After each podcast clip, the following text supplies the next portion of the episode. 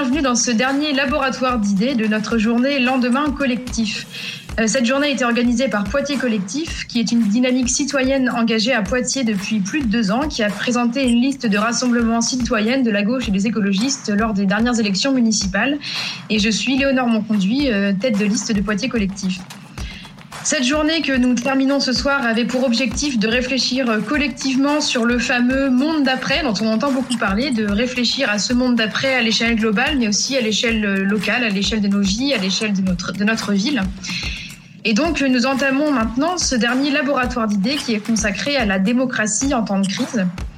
À Poitiers Collectif, nous sommes très attachés à l'idée de renouveau démocratique, une démocratie qu'on aimerait voir euh, prendre plus de place, être plus ouverte aux citoyens, être plus participative. Et on a souvent l'impression, pendant cette période de crise, que la démocratie redescend un peu dans l'échelle des priorités. Qu'on est prêt, nous les premiers, moi la première, à mettre un peu en retrait nos exigences démocratiques, nos exigences de hum, liberté individuelle pour prioriser ce qui sont des impératifs de santé, de sécurité. Euh, par exemple, l'Assemblée nationale est peu ou pas concertée en ce moment sur les décisions d'urgence ou sur la relance. Les enquêtes publiques sont passées un peu à la va-vite et on a un peu l'impression que ça ne choque pas grand monde. La question qu'on va se poser ce soir, c'est est-ce qu'il est dans l'ordre naturel des choses que la démocratie, elle semble s'amenuiser un peu à l'heure des crises? Est-ce que c'est un défaut d'anticipation? Est-ce que euh, nos propositions à Poitiers Collectif, euh, elles resteraient par exemple pertinentes en cas de crise? Est-ce qu'elles resteraient valables? Si on pense au monde d'après, est-ce qu'il est possible de construire ce monde d'après de manière euh, participative?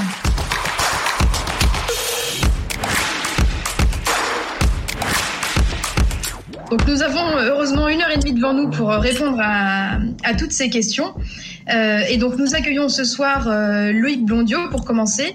Bonsoir et merci beaucoup d'avoir accepté de vous joindre à nous euh, pour cette soirée. C'est vraiment un honneur pour nous. Vous êtes professeur de sciences politiques à la Sorbonne et vous êtes également membre du comité de gouvernance de la Convention citoyenne pour le climat. Pour rappel, pour tout le monde, euh, la Convention citoyenne pour le climat, c'est 150 citoyens qui avaient été tirés au sort en octobre 2019 sur proposition du gouvernement euh, et qui devaient remettre des propositions qui, euh, donc selon, l'engagement du gouvernement, devaient être soumises soit au vote de l'Assemblée, soit directement soumises par référendum à la population. J'ai lu que vous aviez regardé d'un œil un peu sceptique le grand débat national, mais que au contraire vous vous investissez euh, à fond dans ce dans cette convention citoyenne pour le climat.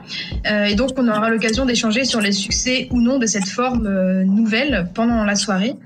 enfin, vous avez été co-signataire de deux textes qui avaient particulièrement retenu notre attention à Poitiers Collectif puisque vous les avez diffusés. Je crois que les liens vont vous être transmis en direct en commentaire sur les différents réseaux. Euh, il s'agit d'abord d'une tribune qui était intitulée D'un plan de relance à un plan de transformation, la démocratie pour préparer le monde d'après. Et puis plus, récemment, une autre tribune qui était intitulée euh, Nous les premiers, qui proposait un cap euh, démocratique, mais aussi une méthode. Euh, et donc ces deux tribunes avaient été signées par de nombreuses personnalités qui sont connues de toutes et de tous, Cyril Dion, Dominique Bou, Priscilla Ludowski, qui est issue des Gilets jaunes, mais aussi des personnalités que nous connaissons bien à Poitiers Collectif, puisqu'elles nous avaient soutenus, euh, comme Marie Toussaint ou Charles Fournier, par exemple. Parmi nos intervenants de ce soir, nous avons aussi euh, Ombline Dagicourt. Bonsoir. Merci beaucoup d'être présente également. Euh, Ombline, vous êtes docteur en histoire contemporaine et spécialiste de l'histoire de l'Amérique latine. Mais ce soir, euh, vous êtes invité au titre de l'association À nous la démocratie, euh, alors une association en partie, euh, je ne sais jamais exactement quel est le bon terme, mais toujours est-il que c'est une, une, une, organisation qui euh, se définit comme un, un, lobby citoyen et qui s'intègre au jeu politique pour défendre les outils d'une démocratie plus directe au sein des institutions, renforcer la place des citoyens au sein des institutions. Et donc des représentants de À nous la démocratie étaient également signataires des deux textes que j'ai mentionnés, et on pourra en parler aussi avec vous. Et à, nous la démocratie a labellisé un certain nombre de listes lors des dernières élections municipales en présentant des candidats qui étaient des vigies citoyennes au sein de ces listes. Et donc, Ombline, vous êtes également notre vigie citoyenne au sein de la liste Poitiers Collectif. Et pour finir, euh, on accueille aussi euh, Théo Saget ce soir. Bonsoir Théo. Euh, vous êtes chef de service dans la protection de l'enfance et par ailleurs candidat aussi sur la liste de Poitiers Collectif. Donc ce soir, c'est vous qui porterez la casquette Poitiers Collectif parce que vous avez été très investi dans le groupe qui a conçu notre programme en matière de participation citoyenne et de démocratie et que vous êtes toujours très investi dans le groupe qui travaille à notre schéma de gouvernance une fois que nous serons élus.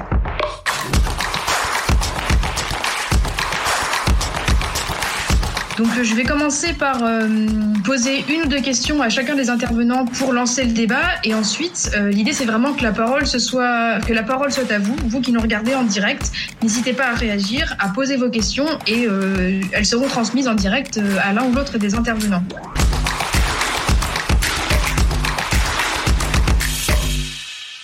Théo, vous avez dit à juste titre que euh, la Convention citoyenne pour le climat avait remis des propositions au gouvernement.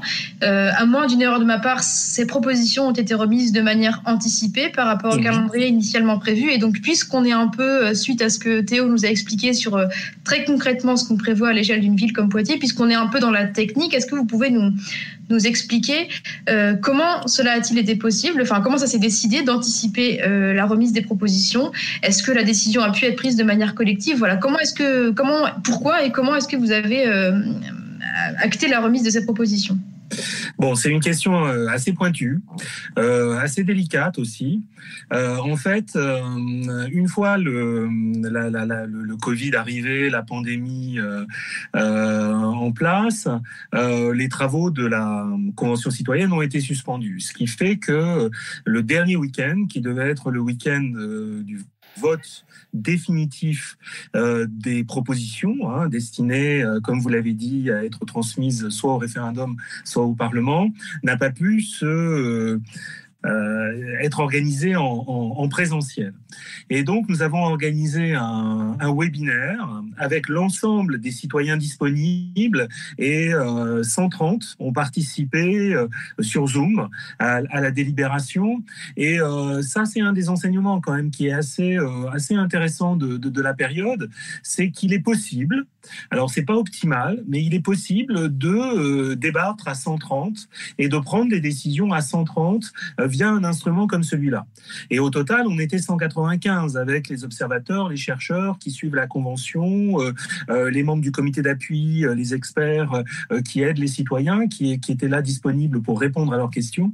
Et donc, c'est lors de ce webinaire qu'on a appelé le, c'était le, le, 6.5, hein, c'est pas le septième week-end, mais le, week-end 6.5, les citoyens ont posé la question de savoir s'il n'était pas nécessaire compte tenu du plan de relance qui se euh, profilait, compte tenu euh, de ce que des investissements importants allaient, allaient être euh, décidés dans cette période-là, est-ce qu'il n'était pas préférable d'intervenir tout de suite au risque de ne pas respecter l'orthodoxie de la procédure, mais pour peser sur la discussion, puisqu'il y avait en fait une cinquantaine sur les 150 propositions qui sont encore sur la table, il y avait 150 50 propositions, une cinquantaine, qui pouvaient être inscrites dans un plan de relance. C'est-à-dire qui pouvaient, d'un certain point de vue, euh, euh, générer euh, aussi des, des ressources.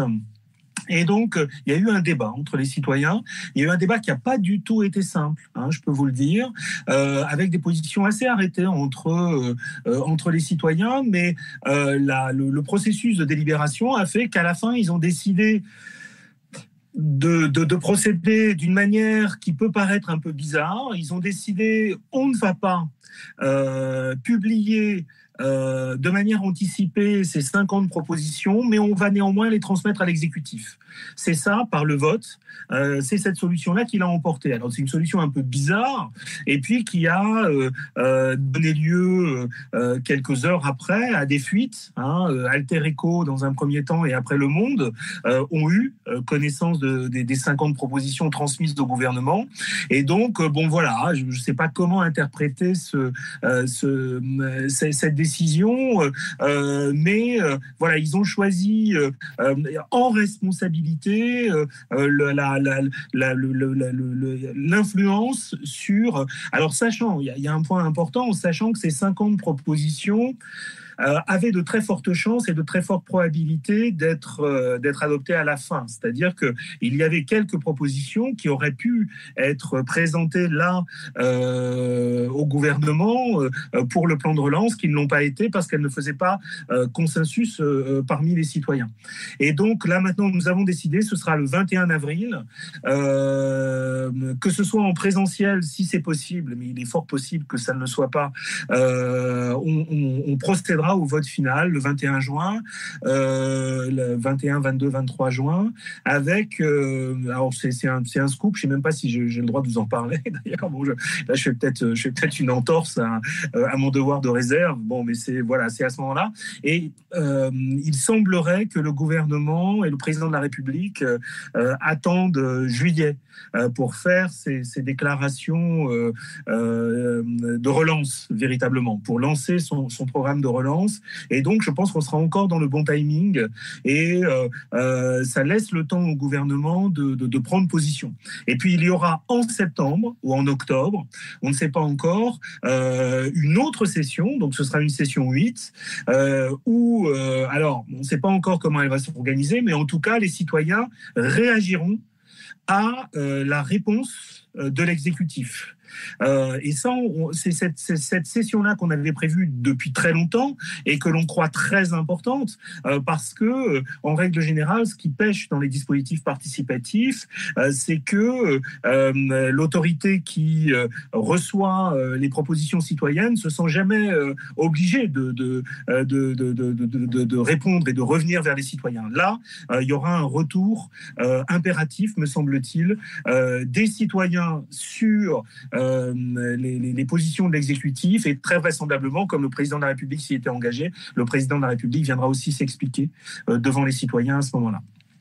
Voilà, j'espère que j'ai été clair, mais c'est une affaire compliquée. Hein. Je, peux, je, peux, vous dire que c'était pas du tout simple euh, que ce choix cornélien entre vraiment la, rigueur, parce que je, pense que ce, dispositif euh, a, essayé de, respecter un certain nombre de, règles relatives à,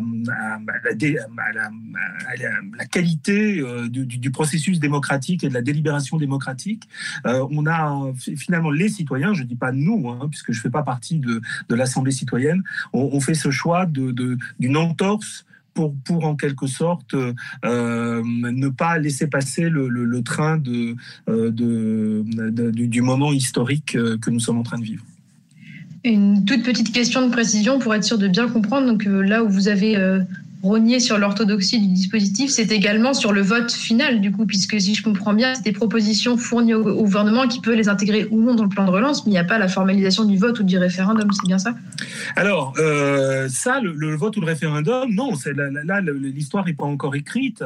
Euh, c'est-à-dire qu'en fait, à la, fin, en plus, ces propositions n'avaient pas fait l'objet encore d'une véritable transcription juridique. En fait, la transcription juridique euh, des propositions citoyennes, parce que les citoyens ne sont pas des juristes, Hein, et, en fait, euh, le, dispositif a l'ambition euh, de euh, proposer des lois qui sont rédigées de façon à ce qu'elles pourraient être votées par le Parlement ou soumises au référendum sans, filtre, hein, sans, médiation. Donc, moi, je ne désespère pas que bah, le, paquet qui émergera de la, session 7, hein, alors je ne sais pas combien seront les, propositions. Il y en aura vraisemblablement au moins 50 parce que je ne vois pas les citoyens se, dé, euh, se, euh, comment dire, se revenir sur, sur ces 50 propositions. Elles ont été votées très largement. Hein. Bon. Euh, donc, il y aura un vote définitif et là, à charge pour l'exécutif de tenir ou non sa promesse de transmettre sans filtre au Parlement ou au référendum.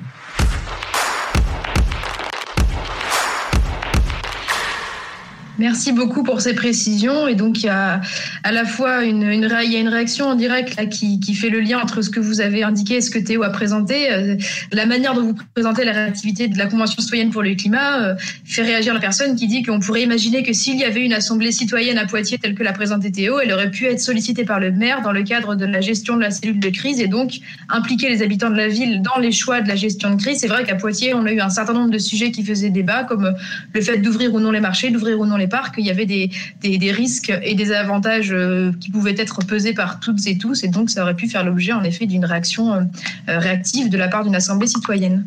je vais revenir un peu en arrière sur une question que, qui a été posée en direct et que je voulais aussi poser à Ambline d'Agicourt notamment. J'ai évoqué lors de mon introduction l'absence de réaction euh, ou le peu de réaction euh, à, la réduction des libertés publiques, à la, à la, réduction de, la démocratie, tenait aussi au manque de culture démocratique dans notre pays. Alors du coup, on peut, la question qui est posée à, sur les réseaux, c'est comment et où exprimer son mécontentement de cette absence de démocratie pendant cette crise, alors même que les députés, y compris au pouvoir en place, ne peuvent pas le faire à l'Assemblée nationale. Et donc, alors c'est pas tout à fait la même question, mais c'est que comment est-ce qu'on ferait pour améliorer, donc d'une part la culture démocratique de manière un peu euh, dans, l'état d'esprit général et puis concrètement, voilà, comment est-ce qu'on aurait fait pour permettre l'expression des, députés et de la représentation nationale et de la représentation citoyenne au sens large?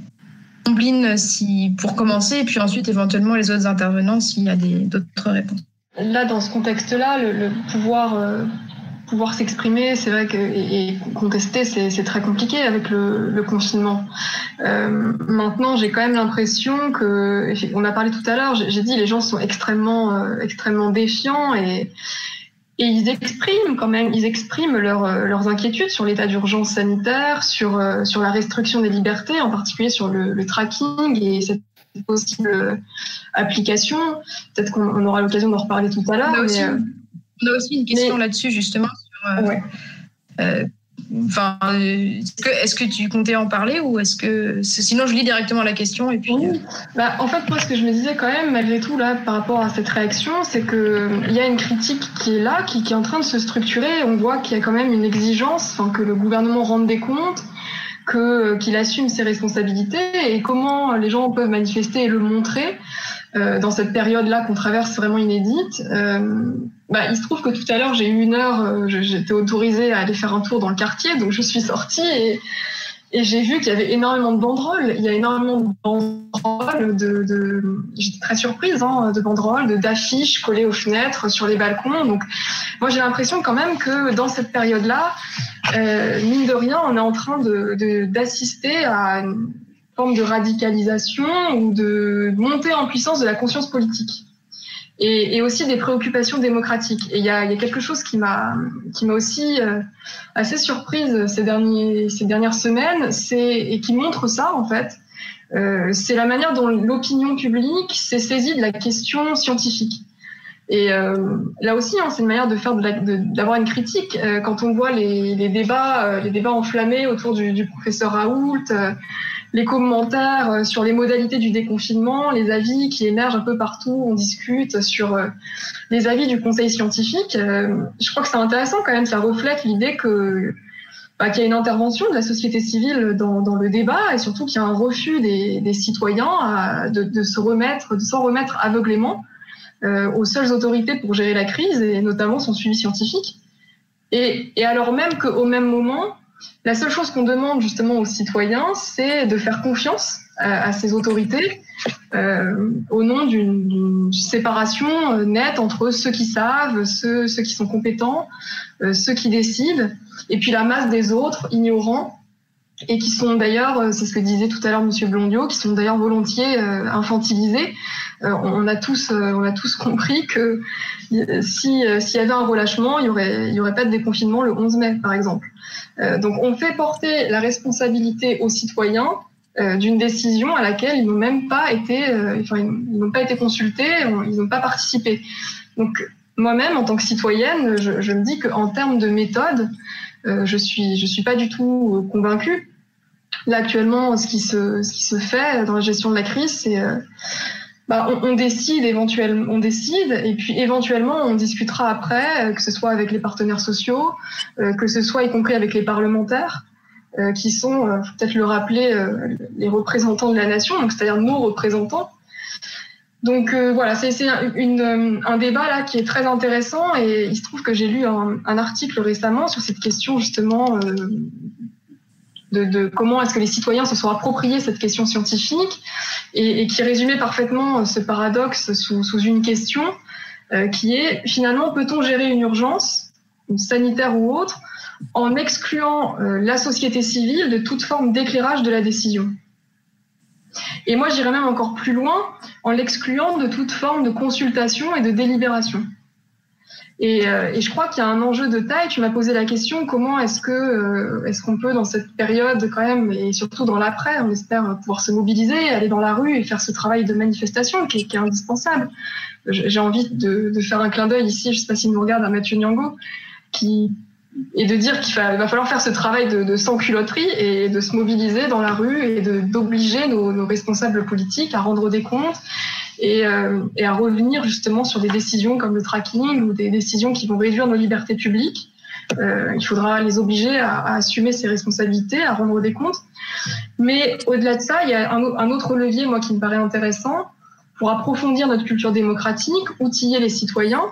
Euh, et un enjeu de taille, c'est de remettre des savoirs, de diffuser l'information, de remettre des savoirs, des savoirs politiques à la portée de tous, sous, sous peine d'accentuer euh, la, défiance et d'alimenter aussi des formes de complotisme. Donc, euh, voilà, permettre aux, je dirais permettre aux, citoyens aussi de, de, prendre toute sa part dans la prise de décision politique. Euh, ça suppose de faire confiance dans les compétences des citoyens et, ce que montre très bien l'exemple que, vient de dont vient nous parler Monsieur Blondio avec la, convention citoyenne pour le climat, c'est que si on soumet euh, à l'évaluation de, citoyens volontaires qui sont pas experts euh, des questions politiques qui sont très pointues, eh bien néanmoins, euh, ils sont capables de produire vraiment du matériau, c'est-à-dire des diagnostics, des préconisations, donc de s'approprier une question qui, est, qui a des enjeux techniques et qui est susceptible aussi de, de pouvoir influencer et éclairer la prise de décision politique. Et là, face à, à la nouveauté, à l'inconnu qu'est cette pandémie, plus évidemment plus les, les, points de vue euh, sur la réalité seront, seront nombreux et variés, et plus on aura de chance aussi de trouver les solutions, euh, les solutions euh, innovantes et efficaces. Donc voilà, c'est un peu une tarte à la crème de dire ça, mais voilà, on, ne pense pas Donc ça aussi, l'information, diffuser l'information, c'est essentiel, je pense. Merci beaucoup. Alors, euh, je, vous avez mentionné Mathieu Nyango. Mathieu Nyango est l'un des fondateurs d'Anou la démocratie, le parti euh, dont tu, que tu représentes, euh, que vous représentez aujourd'hui. je crois que Théo voulait intervenir. Et ensuite, on va essayer de se pencher sur un cas concret euh, qui, va, qui nous a été soumis par un, un auditeur, euh, enfin un, spectateur, je ne sais pas comment dire. Merci beaucoup pour vos questions. D'ailleurs, n'hésitez pas à continuer à nous les poser. On n'aura peut-être pas le temps de toutes, les, de toutes les poser, mais en tout cas, vos réactions sont très importantes pour, euh, pour nourrir l'échange. Donc, euh, Théo, la parole est à vous. Non, c'était juste deux minutes. C'était pour rebondir sur ce que venait de dire Rombline. Effectivement, je trouve que sur ce que, cette crise, justement, ce qu'elle révèle, c'est que les citoyens ont vraiment envie d'être acteurs. Et euh, du coup, on sent, enfin, euh, voilà, on sent vraiment un frémissement de toutes parts. Donc, encore une fois, ce qu'on fait ce soir, ça le montre. On voit des hashtags, on voit des tribunes se multiplier, on voit, euh voilà, alors tout le monde aujourd'hui reprend le terme le monde d'après, etc. Mais on sent que toutes ces questions qui étaient peut-être un peu passées à la trappe, notamment sur l'autonomie alimentaire, donc on en a parlé notamment ce matin, sur sur la santé, sur notre autonomie, voilà, vis-à-vis -vis aussi des autres pays, etc. Il y a des vraiment des des questions très importantes qui, que cette crise a, a soulever et que les citoyens, même si à la base on n'a pas forcément les connaissances, même si par exemple on n'est pas agriculteur, etc., on sent vraiment qu'aujourd'hui euh, il y a un frémissement et qu'on a envie en tout cas de s'y intéresser, euh, de donner son avis, parce qu'après tout on est aussi des, on est des usagers, donc euh, même si on n'est pas agriculteur, mais on consomme par exemple, on s'alimente, etc., donc on a envie de donner son avis, voilà, sur toutes ces questions, et donc c'était juste pour rebondir sur ça, et notamment pour par rapport à, la culture et à la formation. Enfin nous c'est vraiment dans le groupe gouvernance qu'on y croit, enfin Poitiers collectif globalement enfin tout le monde y croit aussi que, euh, enfin voilà, on n'est pas citoyen, on le devient et que c'est vraiment avec euh, des formations tout au cours, euh, tout au long de sa vie et que, ça s'apprend sur tous ces thèmes et que je vois pas pourquoi on ne pourrait pas donner son avis sur tous ces sujets. Donc voilà, je trouve que ça révèle ça qu'on a envie de s'en saisir. Et effectivement, je rejoins Ambline quand on voit tous les panneaux qui sont à toutes les fenêtres aujourd'hui et euh, tous les messages très politiques et euh, poétiques par moment. Euh, voilà, ça donne de l'espoir. Merci beaucoup pour vos deux réponses euh, étayées. Et, euh, et, donc maintenant, je vais revenir vers euh, Loïc Bondio, qui donc, je le rappelle pour ceux qui nous rejoindraient, est professeur de sciences politiques à la Sorbonne et, membre du comité de gouvernance de la Convention citoyenne pour le climat, qui a récemment remis des propositions au gouvernement. Donc l'un de nos spectateurs nous soumet la question suivante, qui est un peu un cas technique. Donc je, je vais vous poser la question comment feriez-vous si vous étiez aux responsabilités On parle de l'application numérique qui permettrait de faire remonter les contacts d'une personne contaminée, euh, enfin, ou de détecter quelle personne été contaminée, quelle personne est à risque. C'est une application qui est demandée par un certain nombre de médecins et à la fois, euh, elle est assez critiquée par des défenseurs des libertés publiques, que ce soit des politiques ou des gens de la société civile, euh, mais aussi les informaticiens qui font remonter les risques sur la sécurité des données. Comment est-ce qu'on pourrait résoudre ce problème-là de manière démocratique euh, entre ces deux positions qui sont considérées comme légitimes par le, spectateur qui nous pose la question? Oui, alors, Blondio, oui, oui, c'est pas c'est pas une réponse simple. J'ai le privilège effectivement de, de, de, ne pas avoir à décider. Hein. Je suis euh, voilà, je, je, suis observateur. Euh, moi, je, je au regard de cette de cette application, donc qui n'existe pas encore, je pense qu'il serait tout à fait possible en un temps raisonnable euh, sur quelques jours euh, de convoquer euh, non pas une assemblée citoyenne ou une convention citoyenne, ce qui serait effectivement un peu lourd, mais un jury citoyen euh, composé d'une 15, 15 à 20 15, à 20 citoyens tirés au sort pour étudier la, question de manière informée, c'est-à-dire après avoir reçu une information sur les tenants et aboutissants de cette application euh, euh, une information contradictoire, et euh, de façon à ce que ces citoyens analysent, évaluent cette, application avec les catégories qui sont les leurs et qui sont des catégories d'entendement